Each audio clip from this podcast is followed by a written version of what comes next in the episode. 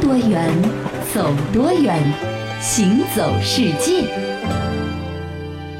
行走世界，大家好，我是一轮。各位好，我是贾云。那我们行走世界节目呢，做到现在为止啊，也是去了全世界很多地方了。是呃，但是我发现啊，我们关注的点呢，可能集中在欧洲、美洲，还有这个东南亚比较多一点。对，呃有一片地方呢，我们可能不太涉及啊，哎所以今天我们就要讲这个地方，哪里呢？就是中东地区。哦，中东我知道很多国家啊，都是哦阿拉伯文明灿烂的这个地方，对吧？是，那啊，在中东地区呢，有一个国家它挺特别的，是怎么特别法呢？首先啊，它的面积呢不大，在中东国家里面都算小的，嗯只有九点六万平方公里，这什么概念啊？就相当于咱们中国的浙江省的大小，哦或就一者个省美国的印第安纳州就这么大。那那么小一个地方，它有什么特别的地方值得你给我们介绍啊？就是它虽然国家的面积小，但是古迹景点那是多如牛毛。哦，怎么个多？法？它全国拥有超过十万个以上的古迹和景点，天哪！就是这个景点的壮观程度可能超过很多人想象空间。嗯啊，这个国家很多人对于它的名字应该也不太陌生，嗯 这是咱们中国队踢世界杯啊，总是会遇到的。什么约旦啊，啊？约旦啊，而且约旦呢，其实是它的简称，哦全名很有意思，叫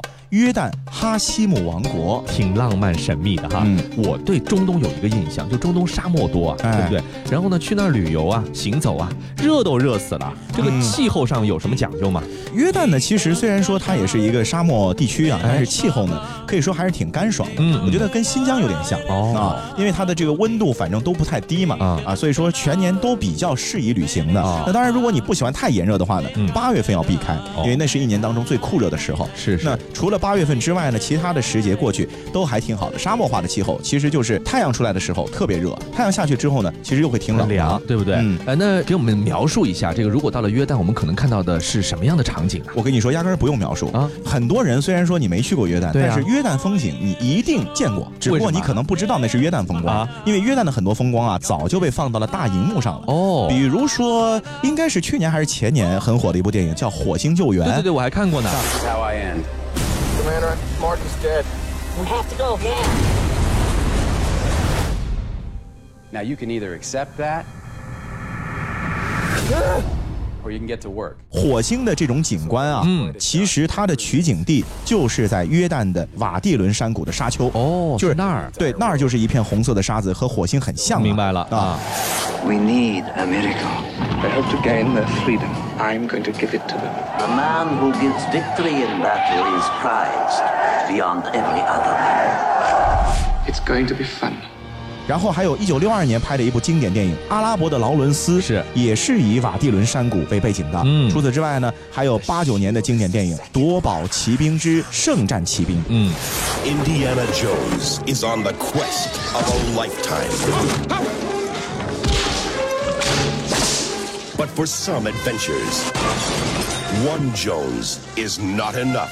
其中啊，这个哈里森福特在约旦古城佩特拉中心最具代表性的古迹卡兹尼神殿里面，最终找到了圣杯。原来其实我们在这个电影中已经早就认识它了哈。对那刚才一轮说了，约旦虽然说地方小，可是有十万个以上的古迹和景点，咱们看十万个看不了，看看一个吧，好吧？对，，一万个呢就得跟着电影走，啊因为电影取景地呢一般都是挺著名的地方，哎是比如说咱们前面提到了古城佩特拉，对，佩特拉古城呢是位于约旦南部的沙漠里面，嗯嗯啊，建造的年代挺远的了，公元前六百年就造好了，是是约旦最负盛名的古迹之一，在零七年的时候呢也被评选为了世界新七大奇迹之一，嗯，不容易的。啊，这座古城里边啊，可以说是起伏蜿蜒，所有的建筑啊都是在巨大的石墙或者石壁上手工凿出来的。哦，凿出来的有宫殿、有神庙、有居所、有大道，甚至啊还有宏大的露天歌剧院，嗯都是在石凿壁出来的石墙上凿的。哎而且啊，这佩特拉古城啊还自成体系，嗯里面呢很大，但是和外面的连通的道路啊只有一条，哦而且呢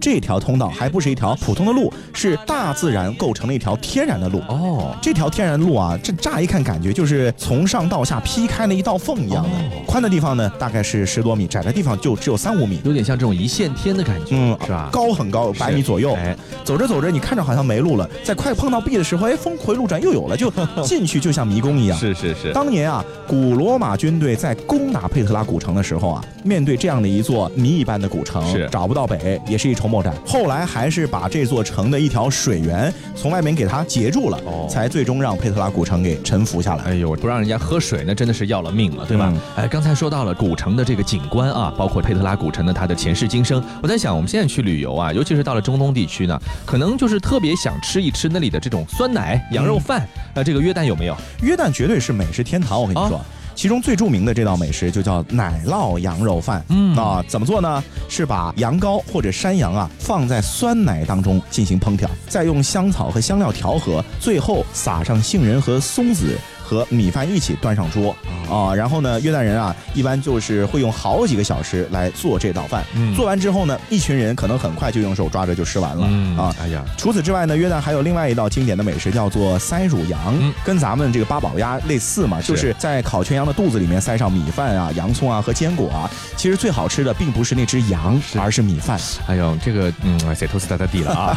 那么刚才说到的约旦的气候啊，还有地貌啊，都是沙漠干燥，对吧？但是我记得它好像一边是靠红海的吧？那应该也有点海洋景观喽。哦，约旦的这个海洋景观，你还别说，还真的很漂亮。嗯约旦其实也有珊瑚，还有海滩。嗯，呃，在红海边啊，约旦有座城市叫做亚喀巴。其实亚喀巴自古以来呢，就是亚非欧海上航线的一个重要的港口城市交。汇点对啊，所以在亚喀巴呢，你就可以体会到迷人的海景，包括各种各样丰富多彩的海洋生物。嗯那当然了，说到大海的话呢，约旦的海一定不是全世界最美的，哎对是不对？全世界那些最美的大海呢，我觉得一定是海岛周围的海。对相对来说，它因为远离大陆，是污染比较少一点，没错啊，所以导致海岛的海呢，这个风光是绝对无可比拟的。嗯嗯那接下来呢，咱们就要说到一座其实也挺有意思的岛，嗯这个岛呢也在非洲，和毛里求斯相比呢，它可能更加著名一点点，嗯叫做塞舌尔。哦，这地方我听说过，我还一度非常非常想去塞舌尔观光，而且我发现最近两年啊，中国的很多旅行社都在推这个毛里求斯和塞舌尔的旅游，嗯说明咱们中国人现在对海岛的这个热爱啊，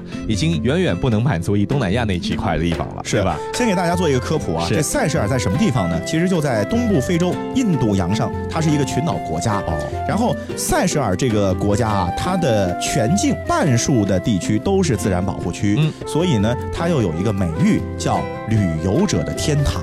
而关于塞舌尔是如何被人发现的，还和欧洲非常有名的探险家、航海家达伽马有关。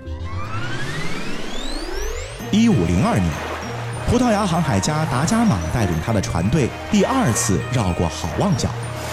各位同志们、朋友们、同胞们，我们这次的远航任务是艰巨的，使命是伟大的，行程是漫长的，大家有没有信心啊？为了帮助尊贵的国王陛下寻找到珍贵的香料，还有金银财宝，我们要去遥远的东方印度探险去。在穿过马达加斯加和非洲大陆之间的莫桑比克海峡若干天后，这些航行在一望无际的印度洋上的大船队，发现了一些无人居住的珊瑚岛。大人，那里有鸟，啊不是不是，那里有岛哎。真是一副没有见过世面的样子。不管是鸟也好，岛也罢，首先你们需要淡定，不要大惊小怪的嘛。哎，让我来看一看啊！哎，切，就是些连鸟都没有的荒岛，连下船登岛的欲望都没有。虽然达伽马对这些物产贫瘠的小岛毫无兴趣，但是他还是本着“普天之下莫非王土”的信念，把这些小岛给标注在了自己的航海图上，并且给他们起了一个总称，叫“七姊妹岛”。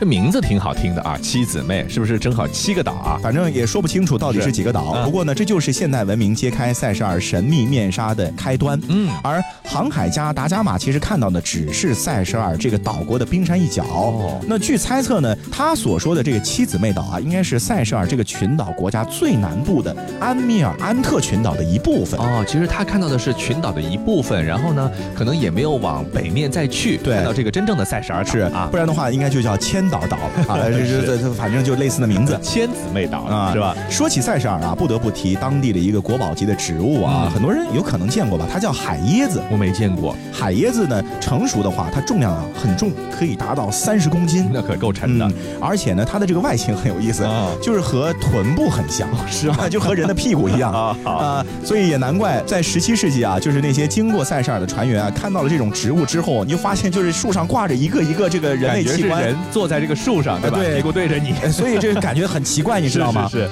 然后这个海椰子的形象呢，现在在塞舌尔可以说是随处可见的。嗯你一下飞机的时候啊，过塞舌尔的海关盖的章上面就是海椰子。哦，明白。还有往来岛屿之间的这个轮船的 logo 啊，包括一些纪念品商店啊，还有高级酒店的装饰啊，可以说海椰子在塞舌尔是无处不在。 是是是，我能够理解这个东西呢，是它那里的一个特色啊。嗯但是你说成为它的一个国宝级植物，光靠这个外形吗？难道？那当然不是了，关键在于什么呢？就是啊要长出一颗海椰子果实啊，那真是费了老劲了。哦怎就么是因说为费劲，所以它珍贵。哦啊，海椰子啊，第一年发芽呢，只能够生出呃一片叶子这。多少一片啊？一片，通常呢，这一片叶子高达一点五米到两米左右。嗯嗯随后啊，每年只能够生出一片叶子。天哪！这些叶子呢会围成环状，斜着指向天，嗯用来干嘛呢？用来搜集雨水流到它的根部。哦，有点像那个就是往上的那个花盆的形状，对吧？？一直得长十五年，这海椰子树啊才能够开始长树干。天哪！就十五年前全都是叶子，哦慢的啊，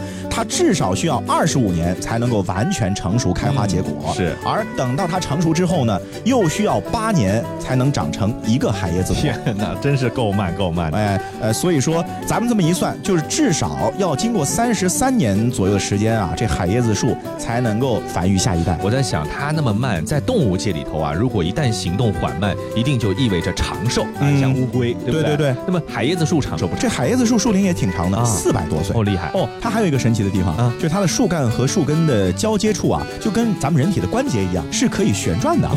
啊这么神奇！哎，这树是感觉像活的一样。哦哎海椰子的树干啊是非常的坚硬的啊，嗯不能够随风摇摆，容易被大风给折断。所以呢，这个关节呢就可以保证大树在刮风的时候可以随风转动，减少大树所承受的压力。高级啊，有点啊像帆船，对吧？？另外啊，海椰子死后啊，这树干仍然会屹立很多年才会开始腐烂，哦而底部的这个关节会继续存在六十多年才完全被分解掉。哎就因为这么坚硬，才能够负担整棵大树的重量。嗯，在热带地方呢，一向是这个植物和动物的家园啊，嗯动植物的资源很丰富。刚才说了，这个特别有特色的海椰子树，有什么动物值得我们一看的吗？如果说到塞舌尔的形象代表的话呢，就不得不提象龟了嗯啊在上海世博会的时候，塞舌尔也赠送给我们上海动物园两个他们的国宝是是是象龟啊，现在还在动物园里面呢，嗯你可以看得到去看一看。对，那么塞舌尔呢，其实也是我们世界上拥有象龟的两个地方之一哦，就全世界只有这两个地方有象另龟。外一个咱们说过，对加拉帕戈斯群岛，没错，是吧？还有一个就是塞舌尔。是那塞舌尔的这个象龟啊，它的体重啊很厉害，嗯通常都是一百公斤左右。厉害，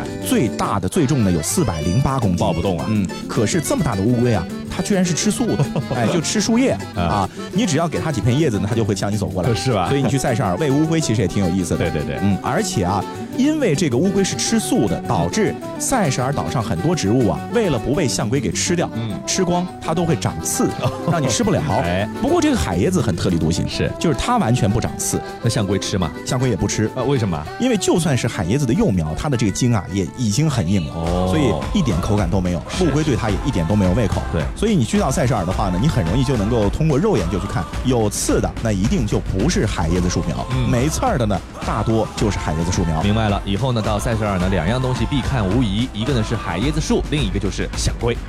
This is it, boys. This is war. What are we waiting for?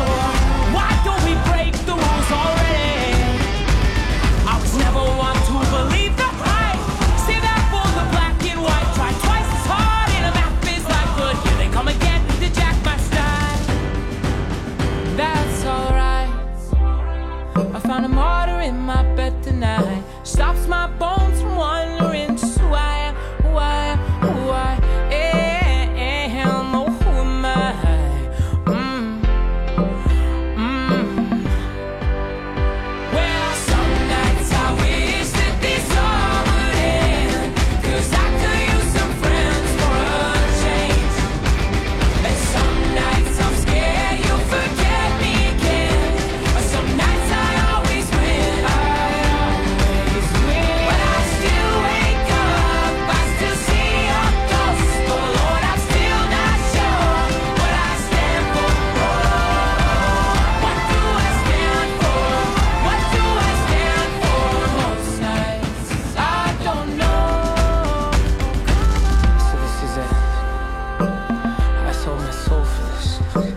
Was it out for this? I miss my mom and dad for this? No. When I see stars, when I see, when I see stars, that's all they are. When I hear songs, they sound like a swan, so come on.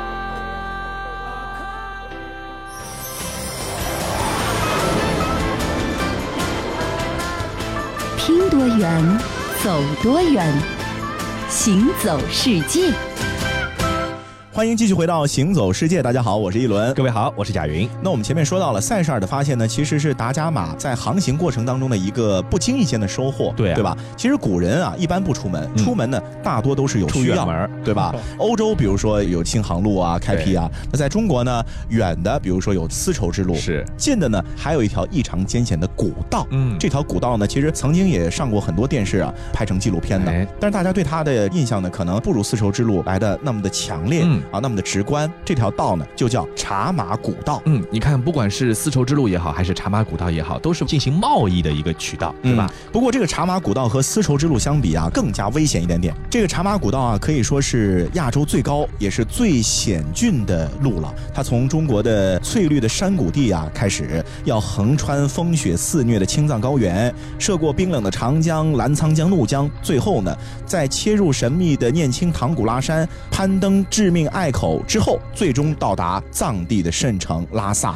哎呦，听你说就很艰险，你知道吗？有一次我在这个丽江的时候，嗯它现在有一个茶马古道体验游一样，啊让你坐着马走上那么一小段茶马古道。我已经觉得坐在马上面啊，嗯即便不是怎么很颠簸的路段，都已经屁股疼的不得了了。你别说还得驮着东西，对吧嗯是啊还得走那么多的路啊。对啊，而且这路挺长的，全长要两千两百多公里啊，嗯嗯从四川的茶区一直要到西藏的首府，历经的海拔是三千多米啊，厉害所以说它的艰辛程度，你真是可见一斑。是，那说到茶马古道，为什么要开设呢？其实就和它的名字一样，是就是因为西藏地区的人民需要我们的茶叶，对我们呢需要他们那里的马匹，嗯这样的一个交换的贸易。对了，嗯，呃，那其实我印象当中，茶马古道啊，茶叶这件事情啊，在唐朝左右的时候是被带到西藏的，就是和文成公主一块儿去的，对吧？没错，茶叶呢是在公元六百四十一年，随着文成公主呢远嫁给了吐蕃国王宋赞干布啊，被第一次带进了西藏。是带进西藏之后啊，在西藏不论是贵族还是牧民啊，就都爱上了喝茶。哎在寒冷的藏地啊，嗯这个茶既是一种热饮，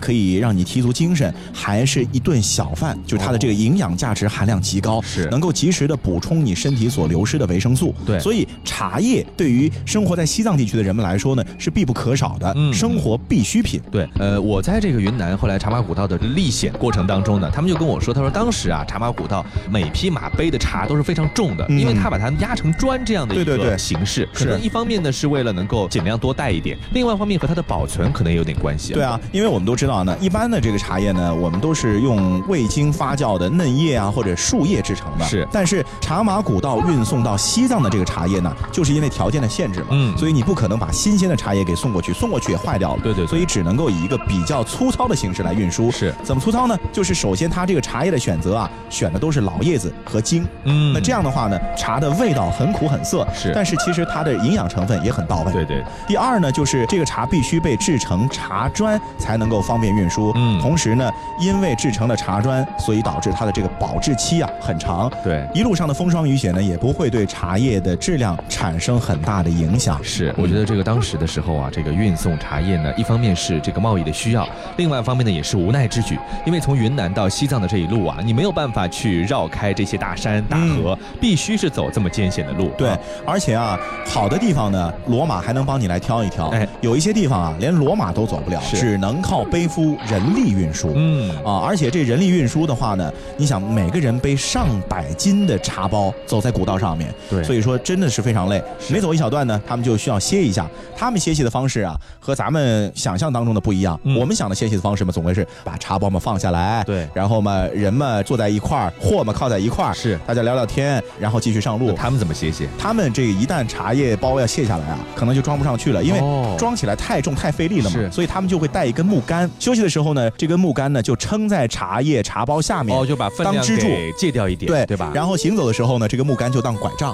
哦，所以真的是很真苦是够艰险的是嗯，茶马古道啊，从唐朝开始一直到中国的近代，其实都是非常重要的一条贸易通道。嗯嗯，那到了十一世纪啊，这茶砖啊，在西藏地区就成了硬通货了、啊，它可以解决很多问题。嗯是你甚至可以用茶砖直接去买到换东西食物，对吧啊啊，然后后来呢，咱们这儿也不再是只需要马了，是啊，可能兽皮啊、羊毛啊、黄金啊、白银啊，还有产于西藏的一些中药材呢，是也成为了运输的物品。嗯，呃，不过今天呢，这个情况呢已经好了很多了。你对想进入西藏的公路啊，有川藏公路、新藏公路、滇藏公路等等，大卡车可以直接的把一车车的货物往来运送。今天你如果去那边旅游的话呢，你可以去看一看怒江两边啊，或者说在翻越雪山的过程当中啊，茶马古道当事人的这种艰辛啊、嗯有的时候我就觉得这个人类真的是很伟大，就是他会在一些你看似无路可走的地方，开辟出一条路来，来满足自己生活的一个需求。对，什么？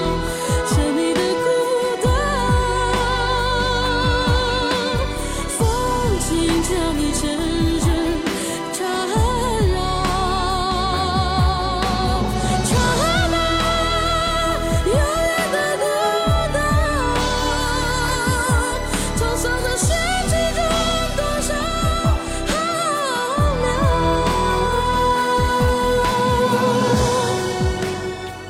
说到喝茶这件事吧，在中国呢，我觉得也都有喝茶的习惯。是可是呢，如果要说到喝早茶的话，脑子里面马上就会蹦出一个词儿广东广东，对不 对？是。说到广东茶文化的代表呢，又不得不提到的就是广州了。哎，啊，广州人是特别爱喝茶，嗯，早上见面打招呼就是问你有没有喝茶呀，嗯啊，呃，然后啊，每逢到周末或者节假日啊，这广州城更是扶老携幼齐聚茶楼，一起探早茶。嗯是这个“探”呢，在广东话当中其实就是享受的意思，哦就是描绘的是这种喝早茶在广州人心目当中的这种娱乐的感觉。是，嗯嗯，我在想，这个广州人这么喜欢喝茶、啊，其实已经变成了一种文化了，一种他的生活必不可少的一个环节了。呃，是不是有一个什么样的历史的渊源呢？因为广东呢，它处于岭南地区嘛，嗯自古以来的话呢，其实它的这个商业活动啊都很发达的，哎，饮茶呢也是如此，嗯它是随着商品经济而蓬勃发展起来的。嗯广州啊，最早呢是出现了一些就是人们聚集喝茶的居所，哎比如说这种小型的茶室啊、茶馆啊、茶楼啊等等，对名目很多。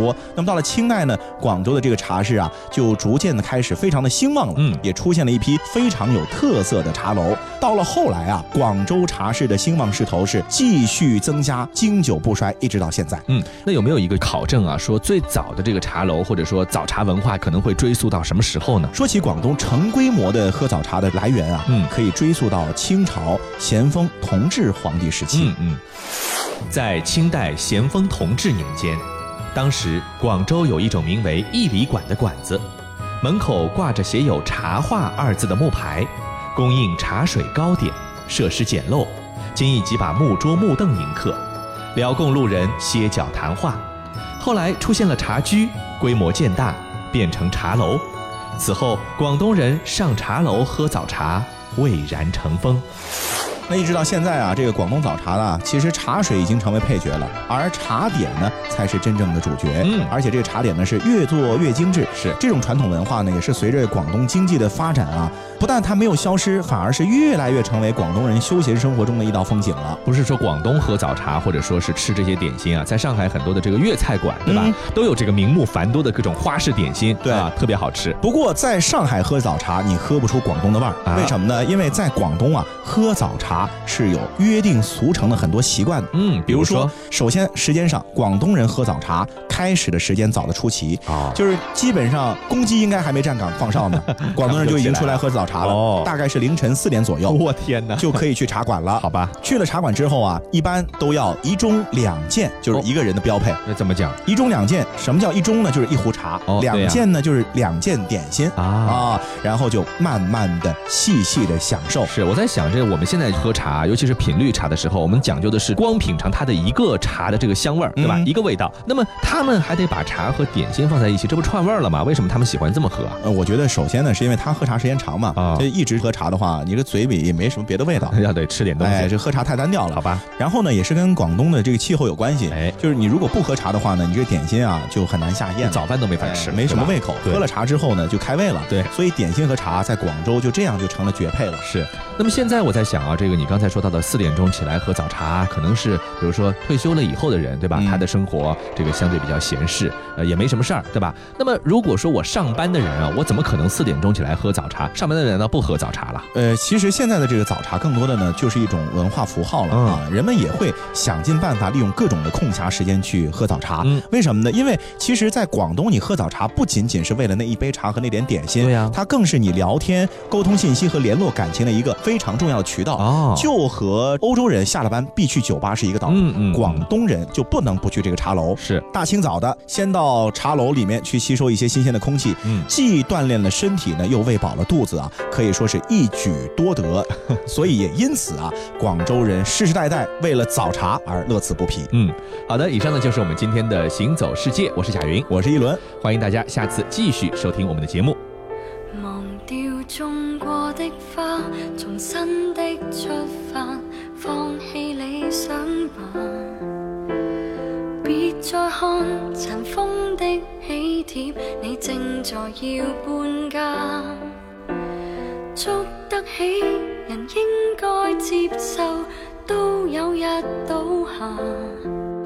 其實沒有一種安穩快樂，永遠也不差。就似這一區曾經稱得上美滿甲天下，但霎眼全街的單位快要住滿烏鴉。好景不會每日常在，天梯不可只往上爬。愛的人沒有一生一世嗎？大概不需要害怕。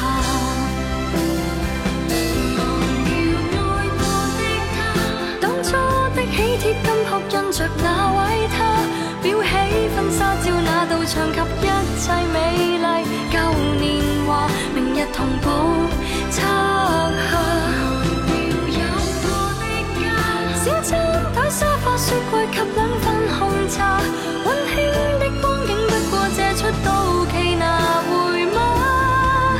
等不到下一代是嗎？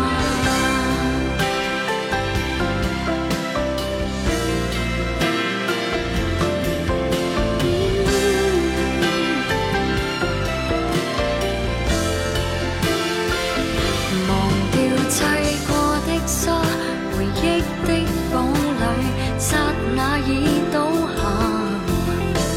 面對這浮起的荒土，你注定學會瀟灑。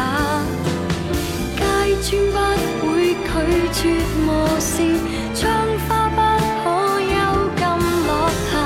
有感情就會一生一世嗎？又再惋惜有用嗎？